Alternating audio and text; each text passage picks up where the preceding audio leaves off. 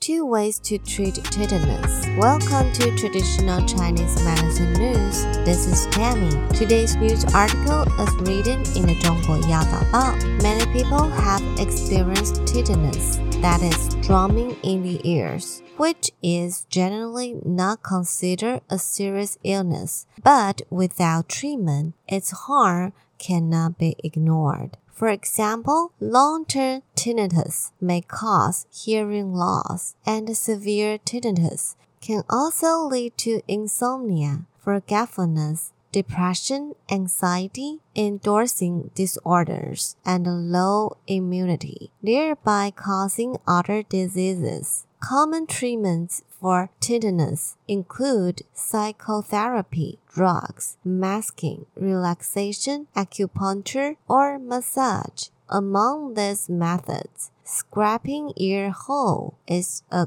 good way to treat it. Why does scraping the ear hole have the effect of preventing and treating tinnitus? Chinese medicine believes that tinnitus is related to the rise and fall of human visceral functions, stagnation of qi and blood, and so on. Its treatment mechanism is as follows. One is to benefit the kidneys. The kidney opens the orifice in the ear and many acupoints in the ear can cure kidney diseases. Frequent pressing on the ear can not only benefit the kidney, also prevent tinnitus and deafness. Second, it can clear the blood. Blood stasis in the ear and the blockage of the meridians are also important factors for tinnitus. The patient presses the ear can and stimulate the acupuncture points in the ear, which is the effect of dredging the meridians of the ear and running qi and blood. The third is to refresh the brain and stimulate the auditory function. When the finger presses the ear canal, press and release quickly. It can generate vibration in the ear canal, and the ear can be stimulated repeatedly,